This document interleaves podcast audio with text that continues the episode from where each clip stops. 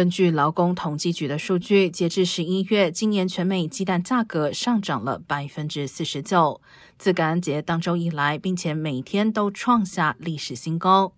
专家表示，部分原因是人们在假期前后会购买更多的鸡蛋，用来烘烤和烹饪，并且更经常在家吃早餐，使得需求较平时更大。